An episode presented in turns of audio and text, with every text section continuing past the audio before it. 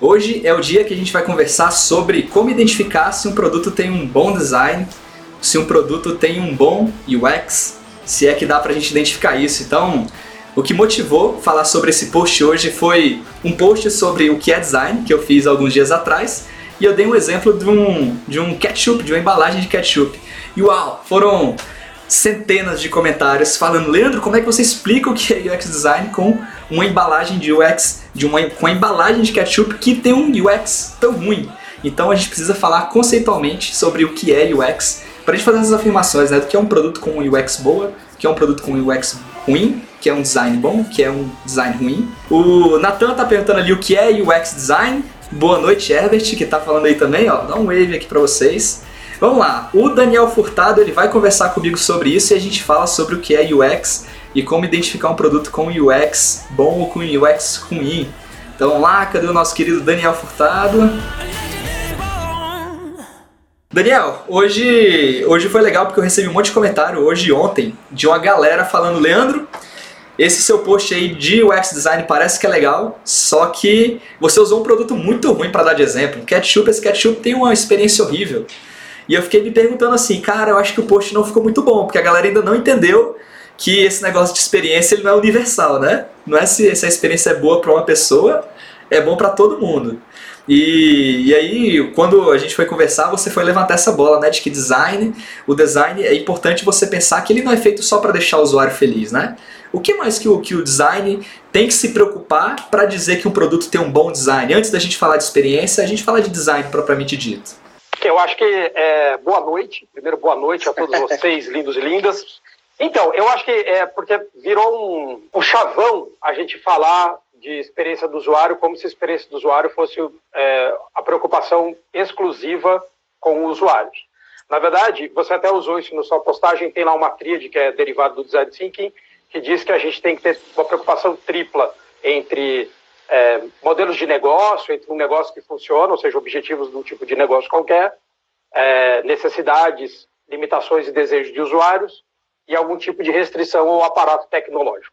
Então a gente leva três coisas em consideração quando a gente vai projetar oficialmente aquele, aquele diagrama que hoje em dia a gente bota o X no meio, ele antigamente tinha um design thinking no meio, e a gente trocou por o X malandramente, e isso quer dizer que a gente não pode achar que experiência do usuário é uma coisa exclusiva, até um parênteses. É, as experiências dos usuários são exclusivas dos usuários. Os usuários têm, e como o próprio André Grillo fala no livro dele, o que a gente faz é olhar para trás dos nossos usuários e olhar em retrospecto que experiência eles tiveram. E aí a gente faz melhoria, que é o que você diz no seu post. Mas as pessoas têm uma confusão realmente enorme de entender que o design é feito puramente para agradar as pessoas. Se design fosse puramente para agradar as pessoas, as pessoas, desde quando alguém nasceu, você dava um filhote de corge para a pessoa, a pessoa ficava o dia inteiro agradando o corge, ninguém precisava trabalhar. Para quem não sabe, o corge é aquele cachorro bonitinho da rainha. É um cachorro bonito que custa 12 mil reais um filhote. E é o cachorro mais bonitinho do mundo, ele tem uma bunda enorme, ele fica rebolando assim, é a coisa mais fofa. E se você ficar o dia inteiro agradando ele, você vai ter a melhor experiência da sua vida. Vai ficar o dia inteiro agradando um corge, só que aí a economia não se movimenta, as pessoas não. Como que você vai dar comida para o corge se você não trabalha? Então a experiência do usuário não é empanturrar alguém de doce. Então a experiência do usuário acontece com as pessoas e o design envolve uma tríplice, ou muito mais do que isso, de coisas para você poder fazer.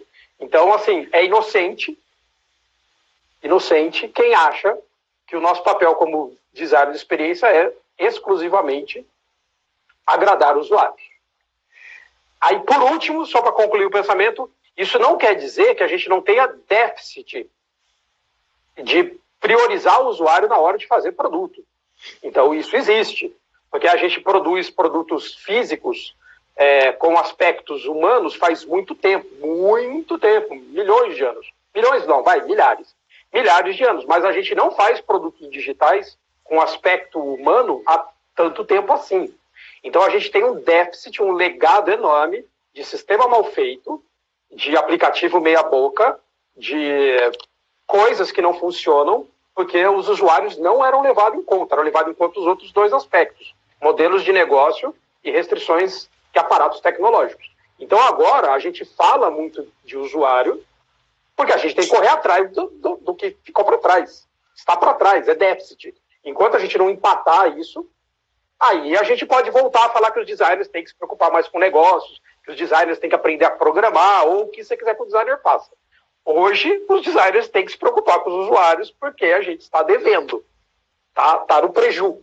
Então, é basicamente isso. Cara, quando a gente fala de, de design, é, é, muito engraçado porque, realmente, esse ponto que você tocou, por muito tempo, as empresas queriam só entregar mais, né? Produzir mais. Lá, desde o Fordismo, eu falo, falei isso em um outro post que eu fiz. A galera só queria cada um apertasse seu parafuso mais rápido para produzir coisas mais rápido e entregar para o mercado, porque o mercado não tinha produtos. Não tinha, não tinha os produtos, né? E a partir da hora que o mercado ficou abarrotado de produtos, a gente começou a falar mais de qualidade. E a partir da hora que a qualidade foi ficando boa, como é que você se diferencia? De alguma forma, você tem que achar um diferencial. O diferencial está em ajudar as pessoas a fazerem alguma coisa. Né? Então, os produtos que conseguem ajudar as pessoas melhor a fazer aquilo que elas querem, desde que seja comer um, cachorro-quente ou comer uma pizza com ketchup, ele se destaca. E aí por isso que, que a Heinz foi sabiamente tentar mudar aquele vidro de ketchup, porque viu que tinha essa deficiência da galera ficar dando os tapas, né? E a galera dá esse exemplo aí do, do ketchup. Não quer dizer que, o, que a embalagem é perfeita. Não, longe disso. Tá aí para provar um monte de comentário negativo que tem, falando que vai apertar o ketchup e ele espirra de todo jeito. Hoje me explicaram que a Heinz devia explicar alguma coisa para os clientes, que é o seguinte: se o ketchup e a maionese estiver na temperatura ambiente, o líquido escorre de uma forma que aquele bico dosador sai perfeitamente. Eu não testei. O meu fica na geladeira. Eu acho que até que estraga. Um parênteses para essa fala. Temperatura ambiente de onde? De onde? Pois a gente tem uma variação de temperatura ambiente muito grande. Então, o design, a universalidade do design é uma coisa muito complicada, pois a temperatura na Dinamarca é uma, em Portugal, onde tem gente assistindo que eu já vi, é outra, em Campinas é uma, e em Brasília é outra. Em Brasília, qual a temperatura aí agora? Deixa eu ver aqui se eu consigo. Ah, agora está uns 20, 20 e poucos graus. É, tá frio, não. Aqui deve estar tá é. isso também, 19 graus. Pois é, então se você não se preocupa com todos esses aspectos e contextos, como é que você vai se preocupar? Poxa, eu tô aqui, tô num ambiente legal, como é que eu vou saber que tem alguém? Cadê a empatia, né? Para saber que tem alguém lá numa temperatura menor que não vai ter uma boa experiência com esse produto. Então, para isso você pesquisa. A pesquisa normalmente é justamente para você identificar coisas que você ainda não sabe. É para você identificar aquilo que você nem imagina que acontece com as pessoas. Então, se você não levar esse produto, que seja em protótipo para você errar mais cedo, que foi até o assunto do post de hoje, ou você tentar fazer esse, esse teste de alguma forma que você tente mimetizar ali o, o natural do usuário, né, você não vai conseguir identificar essas falhas. Então, essa parte do design, de você entender os contextos e você saber que não é porque você está achando que o produto é ruim, que ele é ruim para todo mundo. Que esse é uma das principais falhas das pessoas que vêm pedir para eu construir produtos. Elas chegam para mim e falam: olha só, identifiquei que tem um, um, produto de mercado que ele é muito ruim. Ele não serve para nada, ninguém gosta disso. Aí já me acende aquela luzinha: não, peraí, ninguém gosta? Não é possível que tem alguma coisa no mercado aí vendendo que ninguém gosta. Alguém gosta, algumas pessoas gostam, outras pessoas não gostam. Então aí provavelmente tem uma fronteira que você consegue delimitar de usuários, que você vai delimitar o seu público-alvo, vai desenhar a sua persona para saber quem são essas pessoas que gostam menos, que aí você consegue melhorar a experiência para elas. Né? E a inovação não está em você criar uma coisa completamente nova, do zero. A inovação está em você ajudar algumas pessoas que têm uma experiência ruim com alguma coisa, um serviço que está meio boca, você melhorar aquele serviço, ou parte daquele produto, ou parte daquele serviço. Então, você identificar essas coisas é uma coisa extremamente importante para você encontrar uma oportunidade de mercado. É isso falando tanto de usuário quanto falando de negócios. E se você pensa em naquela parte da viabilidade, né? Tem muita gente que acha que a viabilidade é só ter tecnologia para isso. Será que existe? Será que eu consigo utilizar a inteligência artificial do momento para aplicar nesse conteúdo? Ou será que eu consigo utilizar machine learning, enfim, aquelas tecnologias todas bonitinhas, IoT, internet das coisas? Não é só sobre isso. Viabilidade tem a ver, de repente, com regulação de mercado, com regras. Hoje você estava me falando que, por exemplo, se você quiser mudar uma placa em um aeroporto, tem uma regulação para isso, ou uma porta, ou a forma como você entra no avião, ou o tamanho das cadeiras, a distância que você senta. Para você oferecer isso melhor, você tem que seguir um conjunto de regras. E às vezes você não consegue oferecer a melhor experiência do mundo porque essas regras te obrigam a fazer dessa forma. Eu trabalho no judiciário, cara, isso é o que mais pega para mim. Existem regras processuais, existem regras judiciais. E não adianta eu só querer oferecer o melhor produto para o advogado ou para as partes, porque tem regras que não deixam fazer o melhor produto possível. Se eu ajudar demais o advogado, eu estou ajudando ele e eu estou prejudicando a outra parte. Então eu tenho que tomar cuidado para ser sempre impessoal, até com as funcionalidades que eu entrego. Existe essa discussão. Então, sim, você tem limites, né? Exatamente. Porque quando a gente. Isso daí é uma. É, na verdade, não é uma coisa derivada especificamente do design, na verdade, até quando a gente estuda marketing, isso já é falado, porque a gente leva, leva em consideração quando você vai fazer qualquer planejamento de marketing, é, você vai criar uma empresa nova, você acabou de criar uma empresa nova, você quer criar uma empresa nova, não estou falando nem de produto, falando da empresa, mas você leva em consideração uma coisa chamada microambiente, que geralmente o microambiente você tem controles, você pode controlar o seu microambiente de algum jeito, você pode demitir o controller se você não gosta dele, por exemplo, você pode mudar uma regra interna, que você tem questões macroambientais que você não tem controle. Meu Deus, a Inglaterra saiu do mercado europeu, agora ela é fora, ela não aceita mais euro, e agora o que, que eu vou fazer?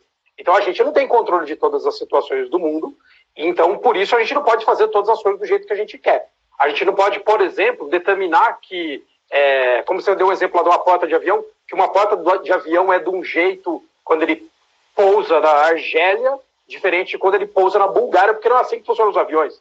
Então, assim, os aviões eles pousam no mundo inteiro com regulamentos do mundo inteiro. O Richard, que está aí comentando, fala, falou até assim: não me fale de, de regulamentação, mas quando você está na indústria do automóvel, né, automobilística, você tem um monte de restrição que se impõe e que a primeira coisa que você tem que fazer é conhecer. Inclusive, assim, quando você vai entrar num trabalho novo, qualquer trabalho novo, um cliente novo, a primeira coisa que você tem, ou no esporte novo, a primeira coisa que você tem que conhecer é o conjunto de regras. Porque se você não conhece, não conhece o conjunto de regra, você pode estar fazendo alguma coisa errada. Então a gente precisa entender qual é o conjunto de regra que se aplica. Então, por exemplo, se o conjunto de regra que se aplica para o banco é uma coisa, é, necessi sei lá, necessidade de porta giratória, então você fala, eu sou obrigado a, a colocar isso daí. Ah, mas eu não quero, eu quero fazer diferente porque eu sou designer, eu deixei o bigode, eu vou fazer um bagulho diferente. Não é assim a vida. A, a vida não é assim. Então a vida é, tem regra. Aí fala, ah, mas eu não queria que tivesse regra. Pena. Aceita. A primeira coisa é aceitar. Tem uma coisa, inclusive, eu sou muito chato, assim, mas eu, tem uma coisa, vocês estavam falando na semana passada, você e o Richard, e eu fiquei com uma coisa na minha cabeça que era assim, que é como você lida né, com a frustração da alteração. Você aceita. Você não se frustra. Eu não me frustro com a alteração, assim como eu não me frustro quando alguém fala que tem uma regra. Tá bom, eu só quero saber qual é a regra. O que eu me frustro é alguém mudar a regra no decorrer ou por é, incompetência ou malandragem, ou canalice. Então, por exemplo, alguém falar assim, construa um negócio para mim e a hora que eu tiver começando a construir, ah, eu esqueci de falar que não podia. Aí você fala, pô, mano, aí é trabalho. Se você me falar as regras no começo, bora, restrição, dono de norma, restrições. Restrições. Faz parte. Realmente, então, Revolta. tem que aprender a lidar né, com isso. É, uma certeza que você pode ter, então, quando você for começar um projeto, é que vai ter alteração, né? Afinal, você vai ter que gerar aprendizado. Senão, para que, que você vai prototipar e para que, que você precisa de um designer para isso, né? Então, Exatamente. realmente tem que ter muito cuidado com compra isso. Um tema. Compra um tema. Compra um tema. tema você não quer refazer as coisas, compra um tema pronto das paradas. É, bem por aí. Aí, então, então, Daniel, como é que a gente identifica então que um produto tem um bom design? Se, se para ele ter um bom design, então a pessoa pensou no que é bom para o usuário, ele conseguiu ajudar o usuário a fazer alguma coisa diferente que ele não conseguia antes, ele conseguiu gerar retorno para o negócio, afinal, é o negócio que paga o salário do designer, então não adianta ele querer só puxar sardinha para o usuário e não gerar retorno, se não, se não tiver retorno de investimento, por que, que você vai estar investindo nesse negócio, nessa empresa? Né? E você precisa pensar nessas restrições todas. Você não pode criar algo que você vai colocar no mercado e vai te dar uma multa, ou que não vai funcionar, que você vai ter algum problema depois porque você não, não pensou em todas essas restrições. Então, bom design é isso. Bom design não é só ser bonito, tá longe de só ser bonito, né? O ser bonito, claro, ele agrada esse aspecto, o aspecto visual, ele ajuda na experiência, mas algo que não funciona e é bonito é mil, mil milhão de vezes pior do que algo que é feio e funciona. Dá pra viver com algo que é feio e funciona, né? Mas algo que não funciona é bonito, claro. Você tem que tentar aliar os dois. Isso realmente vai, é o que muda, deixa aquela, aquela coisa de ergonomia melhor, usabilidade melhor e faz toda a diferença, né? É o que faz as pessoas voltarem e continuar usando o produto. Exatamente. A gente, inclusive, assim, é muito mais provável que a gente conviva por mais tempo com coisas que são feias e funcionam do que o contrário. O contrário é você comprar alguma coisa que é porque é bonita e usar uma vez e deixar ela encostada. É, e aí tem dois, tem, tem dois aspectos isso aí que, é, que é, é importante levar em conta. Primeiro, que ser bonito é uma coisa uh, subjetiva, mas, mas é mais perene, não é nem subjetiva, é perene, quer dizer, é mais curto o que é bonito, porque ser bonito, por mais que alguém fale assim, não, mas a proposição, não, não. É, é, é só ver o desenho de uma interface e o neomorfismo. Vamos falar neomorfismo. Neomorfismo é uma tendência de uma coisa ser bonita hoje, beleza, talvez dure um ano, talvez dure dois, mas daqui a dez, né. Tanto faz. Algumas coisas são bonitas e duram bastante tempo. Uau, o pôr do sol é bonito, faz anos. né? Anos. Então, mas a maior parte das coisas, é, se você exagerar somente num aspecto visual, puxando para o estilo, você está dizendo que alguma coisa vai durar cinco anos. Quando você fala assim, não, mas a coisa funciona, e você consegue trocar o skin, lembra do Inamp? O Inamp funcionava. O Inamp funcionava. E o Inamp tinha um milhão de skins. Tinha um skin que era um cara com a, com a orelha fazia assim, tinha um skin que você trocava a cor da, da, da barrinha. Para quem está aí e não sabe o que é o Inamp, o Inamp era um tocador de MP3 que realmente chutava a bunda da lhama. Então, que era o discurso dele. Mas você podia trocar a aparência dele. O Windows deixa você trocar a aparência dele. Eu posso trocar o wallpaper do meu celular. Então a beleza é completamente subjetiva, porque eu posso botar um wallpaper do Spider-Man, você pode botar um wallpaper dos seus filhos. Eu posso botar o, o wallpaper. Ah, eu ia até mostrar, mas não dá porque eu estou usando. Mas o meu, meu, meu celular, quando está desligado, mostra a lagosta. Que a lagosta é linda. E tem gente que acha horrível porque ela tem o dentinho para frente e eu acho bonito. Então até aí. Agora, o importante é se ele não funcionar, eu não tenho por que usar. É, não funciona, então eu não vou usar. Eu não vou usar, não funciona, me irrita. Funciona. Exatamente. Tem que funcionar. E, e digo mais, tem que funcionar a segunda vez que eu use. Sim. Não só na primeira. Nos vários estados, né? A primeira vez que você usa, quando está em um estado de erro, o que, que acontece? Quando está com a página, quando tem um monte de volume de informação, quando tem pouca informação, tem que pensar nos vários estados que aquele produto pode assumir ali no contexto de quem está usando, né? Você tem que pensar em todos esses aspectos. Senão, realmente, ele vai ficar capenga em algum desses aspectos e vai gerar uma má experiência. Tá falando de má experiência, então a gente entendeu como identificar um produto que tem um bom design. É um produto que pensou ali no, nos aspectos negociais de usuário e de, de, viabilidade. Mas como é que a gente, a gente entende que um produto tem uma boa UX? Existe isso de produto ter uma boa UX? Igual todo mundo estava dizendo, cara, esse, essa embalagem de ketchup ela tem uma UX ruim. O, o, o que isso significa para você? Dá, dá para você classificar que o produto tem tampa, o produto tem embalagem, ele tem UX. Faz sentido isso? É, eu acho, eu acho isso sempre foi muito bonitinho, porque assim, é, primeiro, de novo, aquilo que a gente até falou no começo, não é que os produtos têm UX. Os produtos não têm experiências. O produto tem uma experiência, eu tenho aqui uma tampa aqui. Essa tampa tem experiência. Se a gente descobrir que essa tampa tem experiência, cara, a gente está ferrado. Seria a mesma coisa que você descobrir que uma cenoura sofre. E aí os veganos iam ficar loucos. Então os produtos não têm experiência. Meu cachorro tem experiência. Sabe, um boi tem experiência. Ou minha tampa não tem experiência. Quem tem experiência é quem usa essa tampa. De novo, citar de novo o André Grilo, que está com um livro lindo. Depois vocês fazem o download do livro lá do André Grilo. Qual que é, é o nome do livro dele? Uh, design de experiências digitais. Eu vou botar, depois eu te passo o link, você distribui para a galera. Beleza. Porque o livro é lindo. E uma das coisas que ele fala bem no começo, é muito, muito bem explicado, é toda experiência é, uma, é, é um olhar para trás mesmo. Você olha para trás e vê como alguém interagiu com essa tampa. Como eu não posso alterar o passado, faz de conta que é um ketchup. Eu trouxe um ketchup aqui. Como eu não posso alterar o passado, eu só posso ver o que as pessoas fizeram. Então eu vi o que alguém fez, alguém sofreu para abrir. Se eu vi que alguém sofreu para abrir, eu tenho duas coisas. Eu posso falar assim, tá bom, sofreu para abrir, mas abriu, usou, não usou, está funcionando, funcionou. Eu posso ver que não tentou abrir, não abriu, jogou fora o produto, desperdício e tal. Quando eu avalio essa situação, eu vou falar assim, tá bom, é, uma porcentagem das pessoas não conseguiu abrir isso. 10%, faz de conta, de algum jeito eu consegui saber que 10%. Aí eu vou falar assim, tá, quanto custa para eu consertar para esses 10%? Custa um bilhão de reais. Aí eu vou falar assim, eu estou falando a vida real, hein, amigos e amigas, não o sonho. Alguém vai falar assim, um bilhão de reais, que se dane. É isso que você vai ouvir, um bilhão de reais, que se dane. Não vale a pena eu consertar para 10% das pessoas uma coisa que está quebrada para 10% das pessoas. Isso aí chama controle de qualidade. Então, algumas empresas que têm a qualidade dela, o nível da qualidade dela é 97, ela não vai subir para 98, porque senão ela está ferrada, é muito caro o processo. Então, assim, algumas coisas você fala, ah, eu posso consertar, eu vou consertar. Então, por exemplo, esse, esse ketchup aqui eu sei que vai abrir. Ele, o picote dele, tá aqui, ele vai abrir. Eu não vou nem tentar, porque ele vai abrir. Alguns não têm o picote. A máquina que controla o picote disso daqui tem um, uma margem de erro, que pode ser, nesse caso, isso aqui tem 2 milímetros, gente. Eu estou falando de uma margem de erro para fazer um corte de 2 milímetros. Se ela cortar errado 2 milímetros para dentro ou para fora, ela inutiliza o produto.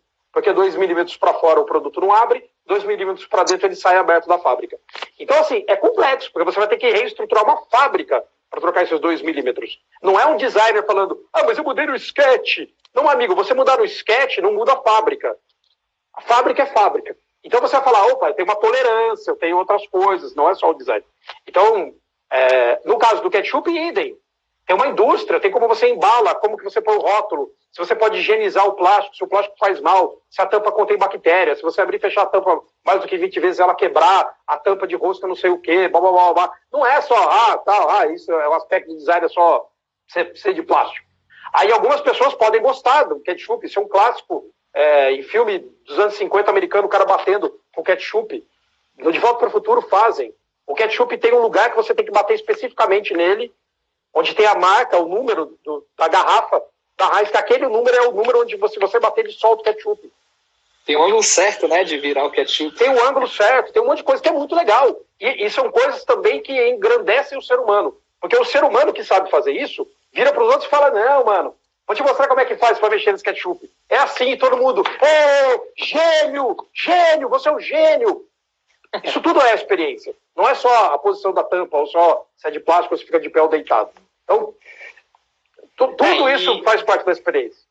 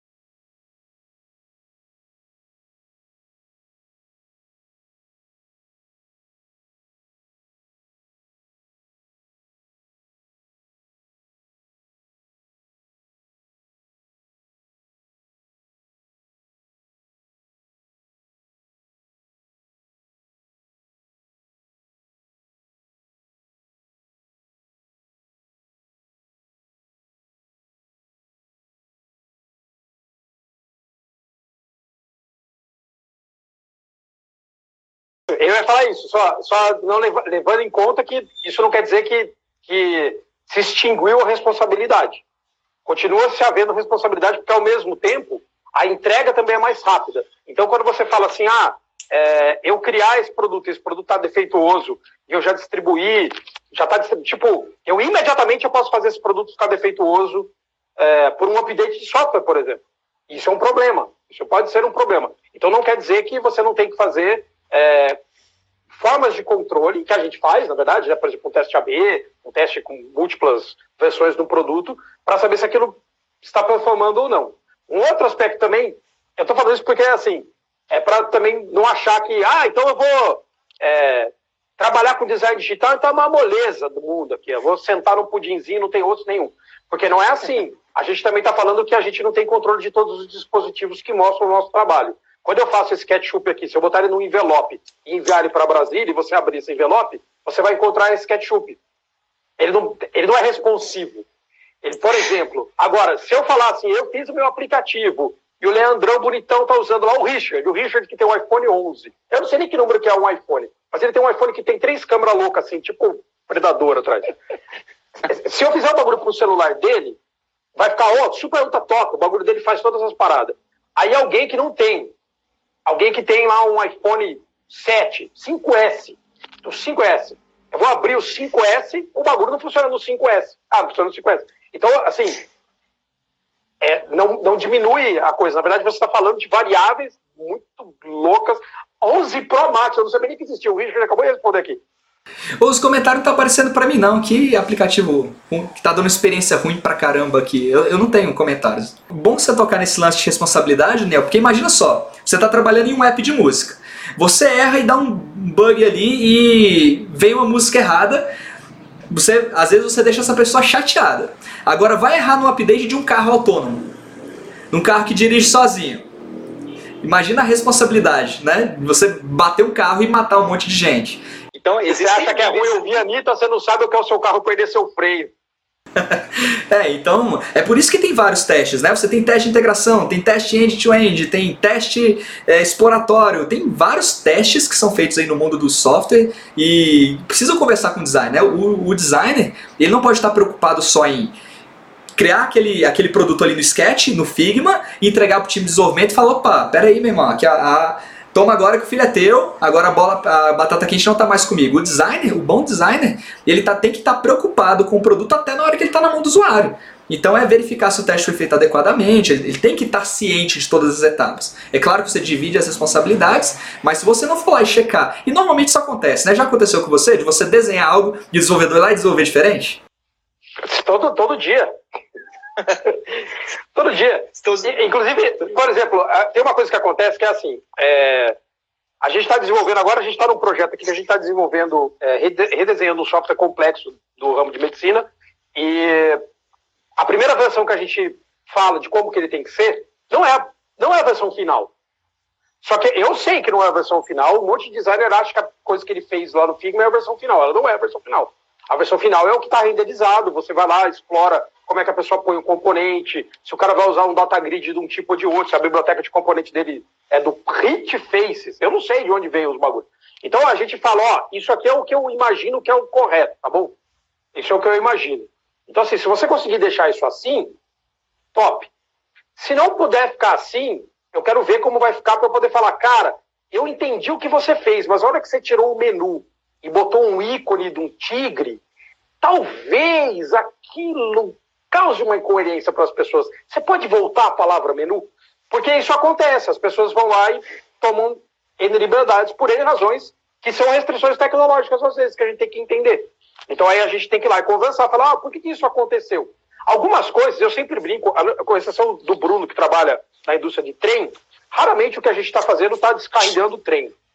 Então, assim, às vezes a pessoa fala assim, ah, mas eu usei calibre de fonte em vez de Montserrat, oh, mas os usuários pararam, quebrou tudo, eles morreram. Não, não morreram. Só quem sabe o que é uma Montserrat é um designer, uma pessoa humana normal acha que letra é letra, que é tudo. Sabe como chama uma letra do tipo Montserrat para uma pessoa normal? Arial. Ai, mas que absurdo. Não, é um Arial que está escrito ali. Aí a pessoa, ai, mas um deles saiu com Arial, outro sem. Ó, a verdade é que, ó, as pessoas não estão nem aí para isso no nível consciente. Agora, é, no nível inconsciente, elas percebem, nossa, está estranho. Mas no nível consciente, isso aí é, é, é, é o luxo do designer. É, e faz muito sentido pensar em, em, performance, né? Não só no aspecto visual, porque dependendo da quantidade de fontes que você usa, tem várias pesquisas que mostram o impacto de você aumentar alguns K, alguns bytes, em um site igual da Amazon, você está falando de perda de faturamento de milhões de dólares. Só, só pelo fato de ficar milissegundos mais lento. Né? Então, nossa, tem muitas decisões de design. Licenciamento, licenciamento de fonte. Você lembra do case do Netflix? O quanto eles pagavam de licença de uso de fonte até o desenvolvimento da Netflix Sans e um monte de coisa assim. O Itaú também, um monte de gente, porque a pessoa paga uma grana para usar licença de fonte. Então, assim, ah, eu usei essa daqui. Você tem que entender que está num ecossistema, que não é assim. Quem paga a conta de um ícone, sei lá, eu usei esse ícone aqui. Ah, já aconteceu com a gente em projeto, a gente é, e é design brasileiro, é design da fonte do Netflix, né? Não é? Então, a gente já, já aconteceu da gente assinar é, em projeto, assim, o cara falando, eu, eu tenho que ter exclusividade desses ícones num projeto de software. Eu falo, mano, eu não posso dar exclusividade dos ícones. É do Font Awesome. Eu não posso dizer, porque eu teria que tirar o Font Awesome do ar. Então eu não, eu não posso garantir exclusividade desse ícone para você. Ah, então precisamos fazer ícones exclusivos. Eu falei, podemos, só que a gente agora está falando de umas horas a mais. Massa, Daniel, massa. Então, ó, saber se o produto tem uma boa experiência só testando com algumas pessoas para você entender. Não adianta você olhar para o pro produto e o teu chefe te pedir, olha, avalia o UX desse produto. Isso não existe. Não dá para avaliar. Dá no máximo você fazer um teste de usabilidade pensando para você ali, se tem uma hierarquia visual que podia ser melhor, algum espaçamento, ah, como que a, as informações estão sendo apresentadas ali ao, ao longo do fluxo de tarefas, mas a experiência mesmo você só descobre quando está com o teu usuário. Então, avaliar se o produto tem uma boa UX ou não, só testando com o usuário. E existem públicos que vai funcionar e que não vai. E o bom design tem a ver com você pensar em todos os aspectos negociais do produto, e não somente com o usuário. Então são coisas diferentes. Design e UX, eles estão muito interligados, né? Uma boa UX ajuda você a criar um bom design, mas os dois são diferentes e você não consegue avaliar simplesmente olhando para o produto dizendo se ele é bonito ou não, e se funcionou para você, vai ser universal, que a experiência vai ser boa ou não. Né? Então acho que esse é o, é o, grande, grande resumo, grande aprendizado dessa live aí. É, vê perguntas aí, Daniel. Eu não consigo ver perguntas, se alguém não tiver pergunta. Deixa eu ver, vamos ler aqui, ó. Ah, nem, horas eu tenho. Tem um monte de gente dando risada. Só tem pessoas, gente, faça alguma pergunta, porque tá um monte de gente mandando beijo, falando que você é maravilhoso. Muito bom. Design é, de produto faz teste. Kevin, Kevin, um abraço para o Kevin. É igual trabalhar com SaaS e o usuário usar o Edge para acessar o sistema, e aí no Edge não funciona. Exato, a gente não sabe. A gente estava fazendo um negócio aqui, Kevin, aconteceu essa semana, é, semana passada. A gente foi entregar lá uma tela, e daqui a pouco veio lá e alguém falou assim: ah, tá dando assim, no cliente aconteceu um negócio quebrado aqui, tem um pad errado aqui. Eu falei, nossa, mas quando? Em que resolução? Aí alguém foi lá e ficou fazendo aquele negócio que eles disseram que é ficar chuteando a janela até ela quebrar, e ficou chuteando a janela do browser. Aí falou assim: ah, nas resoluções entre 1925 e 1279. Eu falei, gente, não existe resolução 1925 e 1279. A pessoa pula de, mil, de 1024 para 1280. Mas se você quiser que eu dê um pad, também é 5 minutos. Deu, você faz do CSS, põe um pad. Media carry que resolve. Mas é complicado, porque você tem que testar. Aí, de novo, eu vou falar. Se tiver, ah, mas o texto está assim ou está assim. Ai, parou de vender porque o texto está assim, eu estou assim. Cara, calma. Todo mundo só fala assim, baixa a bola. Baixa a bola. Se está assim ou está assim. Cara, cara, cara, não é assim. Porque a pessoa acha assim, ó, vendi mais, vendi menos. Tá não é, é assim. precisa de uma amostra muito grande. É, você precisa de muita coisa acontecendo para falar que é isso aqui, ó. É diferente de você estar tá encaixando uma ponte na outra, que por causa da dilatação num dia mais quente, se um concreto bater no outro, a ponte implode. Tá ligado? E, e, tem ferramenta que ajuda nisso, né? O Google Analytics te mostra qual é a maioria das pessoas. Né? Você vai ver que 99,9% das pessoas não usam essa resolução. É o que você falou, né? Eu vou pegar e vou. Sabe quem que é o 1% que usa? Ele. É o cliente! O cliente que te contratou é aquele 1% que usa uma resolução desgraçada que só ele tem. É só ele. Aí ele fala, ah, mas eu quero que mude, porque olha, no meu tá errado. Fala, mas 99% das pessoas não estão nem aí porque o seu tá. Ah, mas o meu tá errado, eu quero que arrume porque o meu tá errado. Aí vai é. o designer arrumar para o cliente. Cara, mas eu acho que você acabou de dar a dica de ouro para a pessoa que passa por essa situação. E a dica é: tem um argumento mostra para ele que 99,% das pessoas não estão usando essa resolução, que ele vai falar, pô, é, realmente, faz sentido, eu não vou pagar, e você bota um preço, né? Cara, eu vou te cobrar tanto. Exato, igual o Richard falou.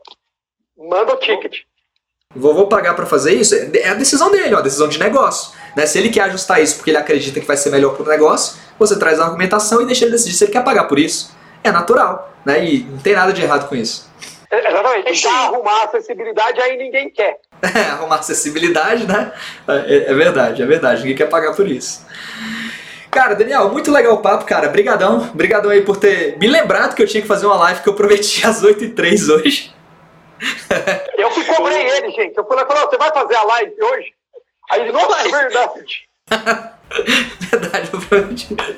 Então é, é, isso aí, pessoal. Obrigadão então por, por ter aparecido. A live vai ficar disponível aí. Eu descobri que eu não consigo gravar as lives, que tem outra pessoa participando. Então é muito legal. Eu acho que era mais rica quando vem um cara foda igual o Daniel para conversar aqui, mas não dá para gravar, né? Mas aí então, Daniel, valeu então. Brigadão. E a gente vai conversando aí nos comentários. E pessoal, para de falar que o UX do ketchup é ruim, tá? É, fala que o sabor é ruim. Fala que o ketchup é aguado. Fala qualquer coisa, mas não bota o nome de UX. Oi, UX é ruim pra você, né? Fala, eu tive uma péssima experiência com esse ketchup. Eu não falo, é ruim pra todo mundo, porque não é. Beleza então, valeu, valeu, abraço aí, galera. Um beijo pra vocês, tchau.